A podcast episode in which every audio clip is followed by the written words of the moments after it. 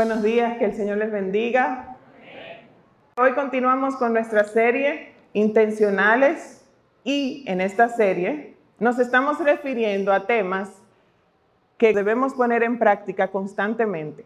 También decíamos la semana pasada que usualmente a principio de año nos ponemos metas para nosotros mismos, pero que esto se trata de poner metas que toquen la vida de otras personas, que no solamente pensemos en nosotros, que podamos deliberadamente, intencionalmente, hacer bien y actuar a favor de otros, y al final eso va también en beneficio de nosotros mismos.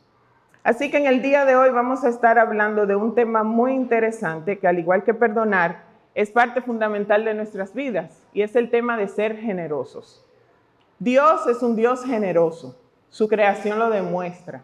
Nosotros todos podemos dar testimonios de la generosidad de Dios en un momento determinado de nuestras vidas, por no decir que todos los días estamos recibiendo la generosidad de Dios. Quisiera que comencemos en el día de hoy con este versículo que se encuentra en Hechos 20:35, un versículo muy conocido y que muchos se refieren a él, que dice, hay más bendición en dar que en recibir. Recibir es muy bueno. ¿A quién no le gusta que le regalen? ¿O a quién le gusta que le regalen, verdad? Es muy chulo cuando alguien llega, me acordé de ti, mira lo que te traje eso a uno le da como un sentimiento de, wow, soy importante para alguien, qué bueno. Pero dice la palabra, de acuerdo a este versículo, que hay mayor bendición en ser esa persona que provee, en ser esa persona que suple, en ser esa persona que se detiene a mirar una necesidad y la llena para esa otra persona. El dar en la Biblia es algo importante. De hecho, el Señor está dando algo a la humanidad, a nosotros desde el principio. Él creó todo lo que existe para nosotros y el mayor regalo que dice la palabra que nos dio fue quién? A su Hijo. Nos dio, lo dice así mismo la palabra, nos dio a su Hijo. Dios en toda su generosidad nos ha provisto de liberación, nos ha provisto de misericordia, nos provee de gracia constantemente. Y Dios no es un Dios escaso. Si estamos viviendo una vida con el Señor y pensamos que Dios es escaso, tenemos que ir rápido a la palabra e ir a conocer quién es Dios. Un Dios abundante que nos da juntamente con Él todas las cosas. Amén. Entonces, dice la Biblia también en Santiago 1.17, todo lo que es bueno y perfecto es un regalo que desciende a nosotros de parte de Dios nuestro Padre, quien creó todas las luces de los cielos, como bien yo decía. ¿Qué podemos mencionar? ¿Cuáles bendiciones ustedes pueden mencionar ahora mismo que han recibido de parte de Dios? La salvación, David. La sanidad. ¿Qué más? La vida. El trabajo, aunque para muchos no es una bendición, pero es una bendición. Amén. La familia. Provisión, los amigos. Hay muchas bendiciones, y esto es muy importante, que no son tangibles. No son cosas que nosotros las vamos a poder poner en un estante o las vamos a poder guardar. Hay bendiciones que traen personas generosas a nuestras vidas que no necesariamente son tangibles. Ok, entonces, quisiera que viéramos algunos ejemplos de generosidad en la Biblia. De todos los que hay, elegí tres que vamos a ver en el día de hoy. El primer ejemplo se encuentra en 2 de Corintios 8 y vamos a leer de los versos del 1 al 7. Dice, en el nombre de Jesús, hermanos, también queremos contarles acerca de la gracia que Dios ha derramado sobre las iglesias de Macedonia, cuya generosidad se desbordó en gozo y en ricas ofrendas, a pesar de su profunda pobreza y de las grandes aflicciones por las que han estado pasando. Yo soy testigo de que ellos han ofrendado con espontaneidad y de que lo han hecho en la medida de sus posibilidades e incluso más allá de estas. Insistentemente nos rogaron que les concediéramos el privilegio de participar en este servicio para los santos e hicieron más de lo que esperábamos, pues primeramente se entregaron al Señor y luego a nosotros por la voluntad de Dios Por eso le rogamos a Tito completar la obra de gracia que ya había comenzado entre ustedes.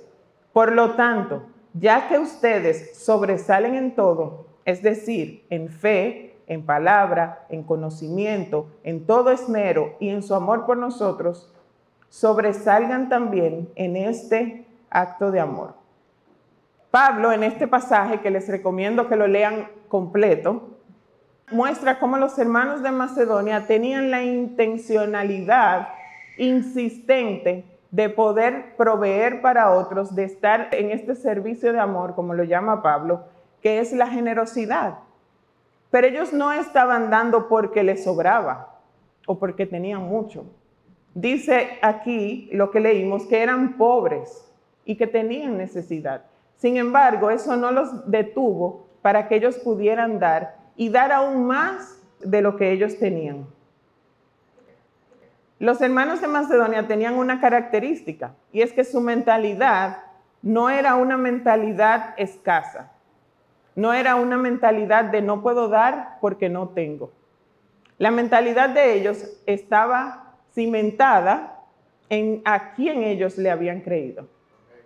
Y si nosotros le hemos creído a Dios que dice, miren los lirios en el campo, que no les falta nada, les va a faltar a ustedes, que son mis hijos, no nos va a faltar. Pero muchas veces nos detiene el dar porque pensamos que no vamos a tener entonces suficiente para nosotros. Sin embargo, cuando damos, estamos siendo instrumentos de Dios para otras vidas que lo necesitan y Dios se va a encargar de que nosotros tengamos lo necesario.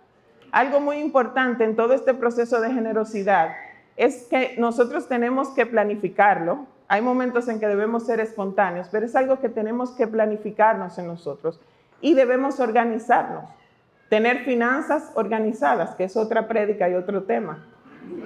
Pero muchas veces no podemos dar por la desorganización que tenemos, entonces estamos siempre quedamos cortos. Y Dios quiere que esa área de nuestras vidas, en lo que se refiere a lo financiero, también esté organizado, porque en todo lo que hacemos debemos dar gloria a nuestro Señor. Amén. Entonces, cuando damos a otros no debe ser causa de dolor, debe ser motivo de alegría porque estamos siendo instrumentos usados por Dios para ayudar a otras personas. Algunas preguntas para reflexionar en este primer ejemplo de generosidad que quisiera que todos podamos hacernos. ¿Qué estoy mirando? ¿Los pocos recursos que tengo o tengo mi mirada puesta en la fidelidad de Dios? ¿Cómo o con qué o con quién en este momento, ¿qué persona le llega a su mente con la que usted puede ser generosa? El segundo ejemplo se encuentra en Lucas 21, del 1 al 4. Y es un momento en el que el Señor Jesús está en el templo, están pasando algunas cosas, y dice que Jesús estaba observando a los ricos que depositaban sus ofrendas en el arca del templo y vio que una viuda muy pobre depositaba allí dos moneditas de poco valor. Entonces dijo, en verdad les digo que esta viuda pobre ha echado más que todos, porque todos aquellos ofrendaron a Dios de lo que les sobra, pero ella puso en su pobreza todo lo que tenía para su sustento. ¿A quién el Señor llamó para que vieran lo que estaba sucediendo? A sus discípulos. El Señor llamó a sus discípulos. ¿Quiénes somos nosotros? sus discípulos. Nos llamamos discípulos de Cristo, estamos viviendo para ser discípulos de Cristo. Y el Señor nos llama a poner mucha atención a estos eventos que están ocurriendo. Esta mujer, de todo lo que tenía, una mujer viuda, podemos pensar que ninguna familia extra tenía, sin sustento, ella dio todo lo que tenía. No fue de esas personas que dan de lo que les sobra porque tienen mucho. Hay otra versión que dice que dieron una mínima parte de lo que les sobraba. Podemos tener para dar, pero debemos dar con la intención correcta. No dar para que nos vean o para decir yo le di a fulano y volvernos un pavo real así como y abrir todo ese aire. Esto no se trata de nosotros. Estamos aquí porque Dios nos da la oportunidad de ser parte de su pueblo. y nos da la hermosa oportunidad de participar con Él en estas eh, obras de poder ayudar a otros. Esta mujer dio de lo poco que tenía, lo dio todo. ¿Qué nos mueve a nosotros a darle a los demás? ¿Qué te mueve a ti a darle a los demás? Que te vean, que sepan los compañeros de trabajo, tu familia, que tú eres una persona que provee, que eres generosa. Nos mueve un corazón agradecido a Dios porque nos ha permitido ser sus discípulos. ¿Qué nos motiva a no hacer lo que hizo la viuda? ¿Qué nos hace retener lo que tenemos? Son preguntas que es bueno que nos hagamos constantemente y sobre todo cuando nos veamos frente a una situación en la que debemos ayudar a otra persona. El tercer ejemplo conocido, el del buen samaritano, este hombre que va caminando en el camino, llegan, lo asaltan, le dan una golpiza, lo dejan tirado, eh, pasa un escriba, lo ve, lo ignora, un sacerdote lo ignora y pasa este hombre samaritano, que nada tiene que ver con él, que no se esperaba que reaccionara así, dice Lucas 10:33. Pero un samaritano que iba de camino se acercó al hombre y al verlo se compadeció de él y le curó las heridas con aceite y vino y se las vendó. Luego lo puso sobre su cabalgadura y lo llevó a una posada y cuidó de él. Al otro día, antes de partir, sacó dos monedas, se las dio al dueño de la posada y le dijo, cuídalo. Cuando yo regrese te pagaré todo lo que hayas gastado de más. De estos tres, ¿cuál crees que fue el prójimo del que cayó en manos de los ladrones? Y aquel respondió con el que Jesús estaba hablando, el que tuvo compasión de él. Entonces Jesús le dijo, pues ve y haz tú lo mismo. La enseñanza de Jesús aquí es, ve y haz lo mismo. Lo mismo que quién? Que el que pasó de largo e ignoró. Lo mismo que el samaritano, este hombre que se detuvo en el momento y con lo que tenía, porque dice que ahí mismo lo curó, lo ayudó, él no se fue corriendo a buscar ayuda, a decir, ay, miren, me encontré un hombre aquí tirado, vengan, ayúdenme, que está muy bien. Él lo hizo en el momento. Y hay situaciones en las que vamos a ver hermanos, familiares, amigos, que están atravesando una situación difícil. Si tenemos para ayudarlos, vamos a ayudarlos. No tenemos que ir a decir, ah, espérate, yo vengo ahora, déjame ir a ver con quién yo cuento para que entonces te ayudemos. Porque nuestra mentalidad no debe ser esa mentalidad de no tengo, es una mentalidad escasa. Tenemos que tener la mentalidad de Dios, que suple, que provee, que está con nosotros todos los días hasta el fin. Y sí, hay momentos en que vamos a necesitar otras personas. Dice que este samaritano, cuando llegó a la posada, le dijo al que estaba ahí, mira, cuídalo. Se lo encargó. Pero los primeros auxilios los dio él. Y muchas veces nosotros vamos a hacer esas primeras respuestas, esos primeros auxilios, para entonces ir a tocar otras puertas y poder continuar en esa ayuda generosa, amable, de amor de parte del Señor. La generosidad no tiene que ver con estatus, no tiene que ver con cuenta de banco, la generosidad no tiene que ver con nivel de educación. La generosidad es una decisión.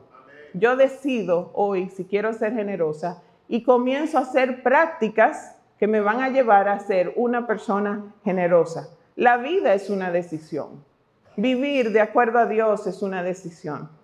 Ser intencionales en lo que hacemos, organizarnos, es una decisión. Duele, duele, pero es una decisión que al final nos trae buenos frutos. Perdonar es una decisión.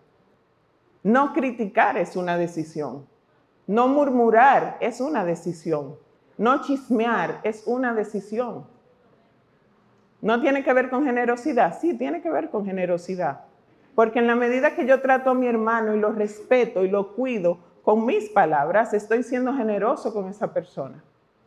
Pero si me dedico a desbocarme, dañándolo con otros, le estoy haciendo un daño a él, a los que me escuchan y a mí mismo. Entonces, sí es un acto de generosidad cuidar a mis hermanos, cuando no están presentes. Algunas preguntas para reflexionar en este tercer ejemplo. ¿Hay alguien cerca de mí o lejos que está en la necesidad y lo puedo ayudar? Esa persona que pensamos hace un ratito. ¿Cuál es mi respuesta a la necesidad de otros? ¿Cómo respondo? En algún momento, yo no sé si a mí me ha pasado, que veo a alguien en necesidad y digo, wow, yo tengo lo que esa persona necesita, pero digo, Señor, pero eres tú. Ah, eso soy yo, cosa mía. ¿No les ha pasado como que, y después el remordimiento, wow, Señor, yo debía hacerlo, porque wow, porque mira, el diablo no nos va a mandar nunca a dar. Usted puede tener eso por seguro, así que no diga de que no es el diablo. Si fui yo, es bueno, porque si fue a mí que se me ocurrió, eso quiere decir que el Señor está trabajando en mi vida y el orgullo y el egoísmo no están. ¿Verdad? Y si fue el Espíritu que le dijo ayuda, wow, entonces qué bueno, usted está escuchando al Espíritu. Responda. ¿Y cómo respondemos? Obedeciendo. Con estos tres ejemplos, ¿qué podemos aprender que nos ayude? Que no demos lo que nos sobra. Vamos a organizarnos. Vamos a poner dentro de nuestros to-dos, de nuestro quehacer, vamos a poner ser generosa con otros. ¿Cómo? No sé, Señor, proveme la oportunidad, no sé cómo hacerlo. Acérquese a los líderes de la comunidad y díganle cómo ustedes creen, hay hermanos en necesidad, yo quiero ayudar, ¿qué está sucediendo? Acérquese, no espere que vengan a decirle, mira, tú puedes. Dé el primer paso. Demos con agradecimiento porque Dios nos dio a nosotros primero. Demos confiando que Dios es fiel a su palabra y no ignoremos la necesidad de otros, sean cercanos o no. Y quiero hablar de algo que pasó en mi casa hace mucho tiempo, cuando éramos pequeñitos. Mi mamá iba al supermercado, hacía la compra y ella compraba un salami grande, ¿verdad? Lo dejaba en la nevera. Algo así, porque en ese tiempo, ¿verdad? De un momento a otro, mami va ¿Alguien ha visto el salami? Yo compré un salami. Me preguntaba a mí, que estaba una chamaquita, no mami, yo no, no sé de eso. A las personas en la casa que ayudan, ¿ustedes saben? No, no sabemos. Pero ella se quedaba, pero yo compré un salami. Y eso pasó varias veces. A veces el salami desaparecía completo y a veces quedaba un pedacito. Eso pasó en varias ocasiones, no fueron una, ni dos, ni tres de un momento a otro, por la providencia de Dios, mi hermano, menor que yo, invitaba a los niños que pasaban por la casa a jugar básquetbol con él. ¿Qué pasa? Parte de la invitación implicaba una merienda. Entonces, ya los niños llegaban solo a la casa, como de vez en cuando. Y mami, un día como, mire, y Rafito, ¿no está ahí? No, no está aquí. Ah, que vinimos a jugar basquetbol con él. Y mami, ajá. Y ella fue como matando cabos. Cuando mi hijo ven acá, sí, lo que pasa es que ellos vienen y yo tengo que darle entonces una merienda, que no sé qué, que no sé qué. Eso fue un acto de generosidad ingenuo, pero fue de corazón.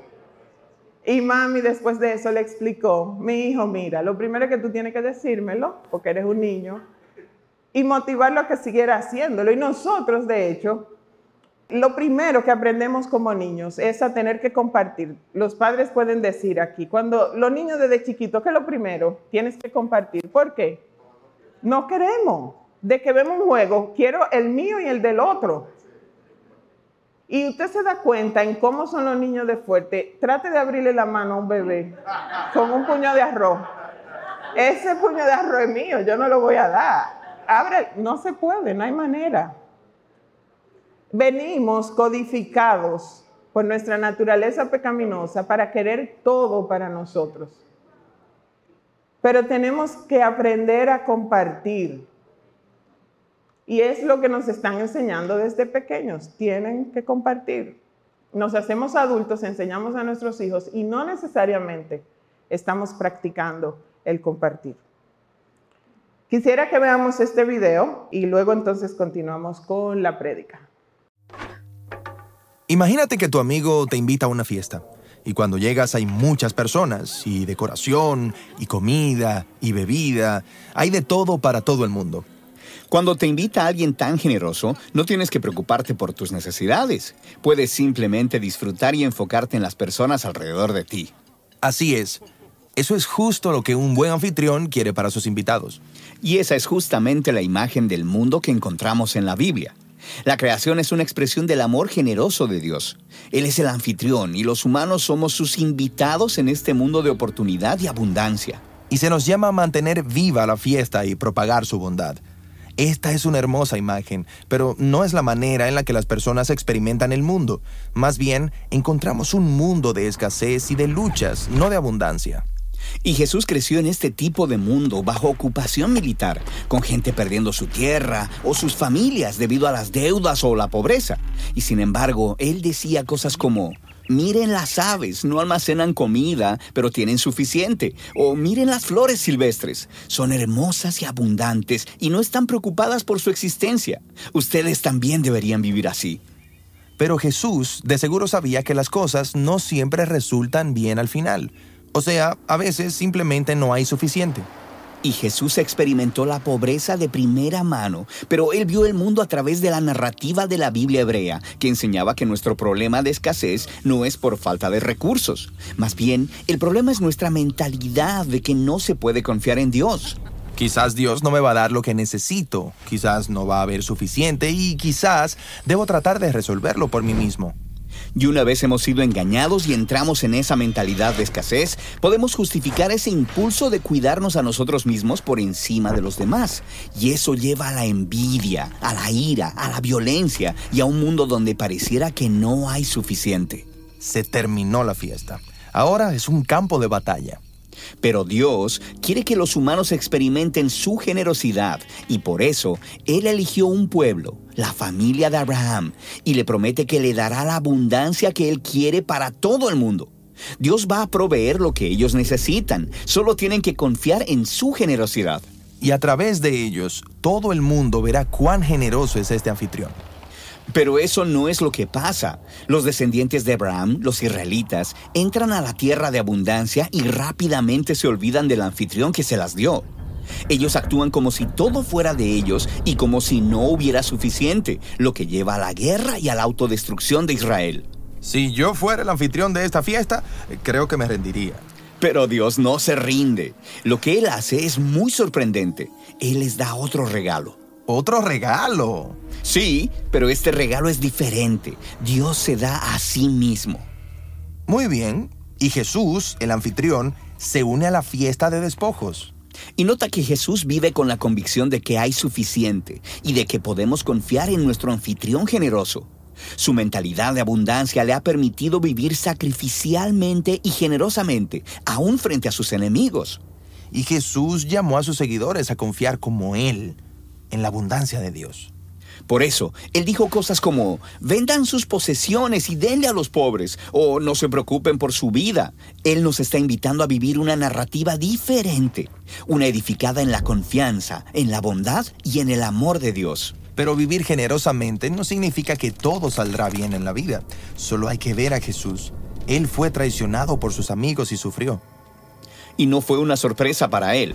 Jesús sabía que las personas se aprovecharían de su generosidad. De hecho, ese era parte de su plan. ¿En serio? Sí, piénsalo. Jesús sabía que todos hemos sido engañados por esta mentira de que no hay suficiente. Sí, es necesario vencer esa mentira. Y eso es lo que Jesús estaba haciendo.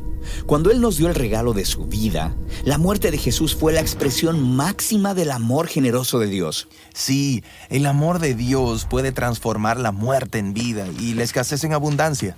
O como el apóstol Pablo lo dijo, conocemos el regalo de nuestro Señor Jesús, el Mesías, que aunque era rico, por nosotros se hizo pobre para que a través de su pobreza nosotros fuéramos enriquecidos.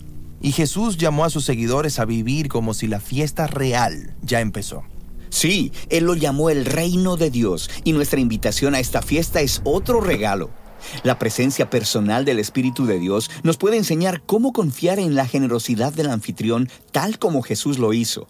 Y justo cuando piensas que ya has dado suficiente, empiezas a ver en todo lugar oportunidades de generosidad con nuestro tiempo, con nuestro dinero y con nuestra atención. Sí, Una de las formas más importantes de experimentar la abundancia de la nueva creación de Dios es compartir con otros, debido a nuestra confianza en que Dios es un anfitrión generoso. Amén. Dios es un anfitrión generoso. Así que en esta mañana hay dos preguntas que nos quedan por responder. ¿Por qué debo ser generoso? Y vamos a ver qué dice la Biblia. La voluntad de Dios es que ustedes practiquen el bien, para que así hagan callar la ignorancia de la gente insensata. Puede buscar muchos otros versículos en la Biblia que hablan de esto mismo, de practicar el bien.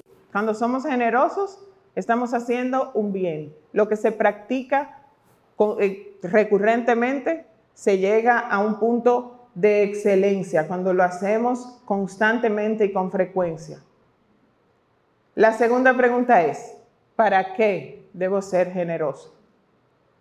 Dice 2 de Corintios 9, cada uno debe decidir en su corazón cuánto dar y no den de mala gana ni bajo presión, porque Dios ama a la persona que da con alegría y Dios proveerá con generosidad todo lo que necesiten. Entonces siempre tendrán todo lo necesario y habrá bastante de sobra para compartir con otros. Como dicen las escrituras, comparten con libertad y dan con generosidad a los pobres. Sus buenas acciones serán recordadas para siempre. Pues es Dios quien provee la semilla al agricultor y luego el pan para comer. De la misma manera, Él proveerá y aumentará los recursos de ustedes y luego producirá una gran cosecha de generosidad en ustedes.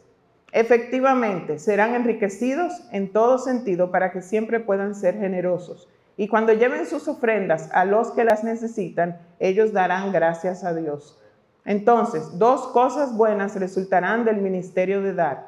Se satisfarán las necesidades de los creyentes de Jerusalén y ellos expresarán con alegría su agradecimiento a Dios.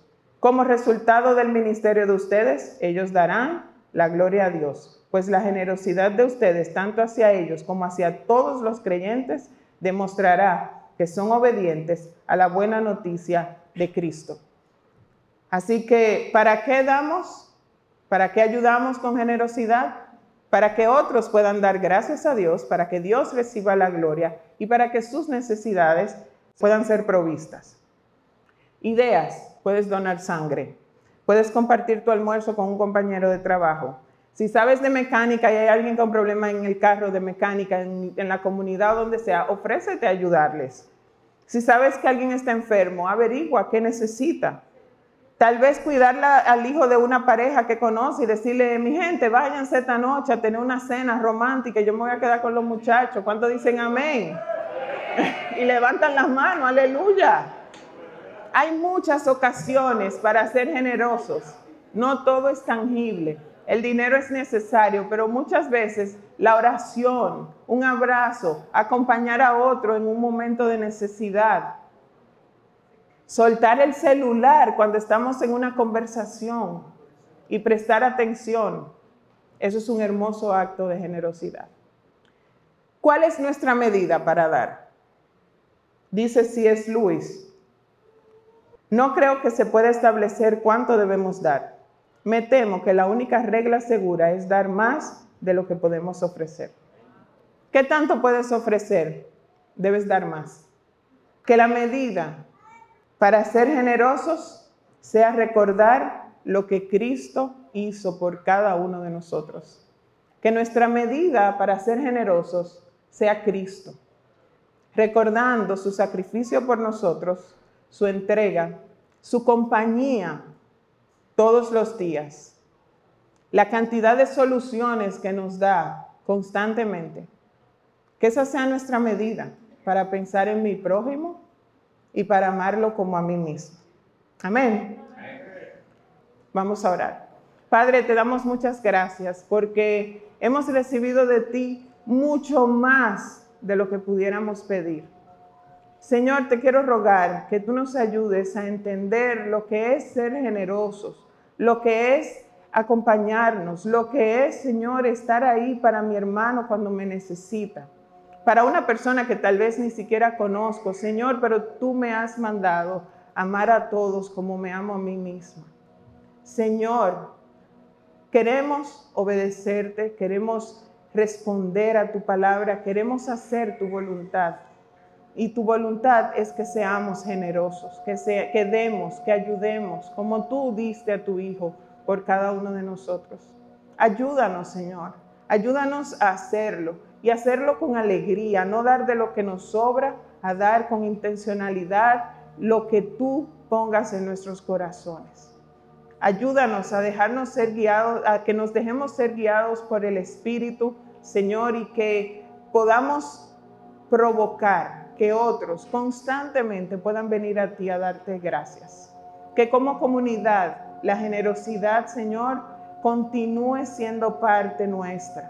Que continuemos, Señor, ayudando al que lo necesita y que nunca ignoremos la necesidad de alguien alrededor nuestro.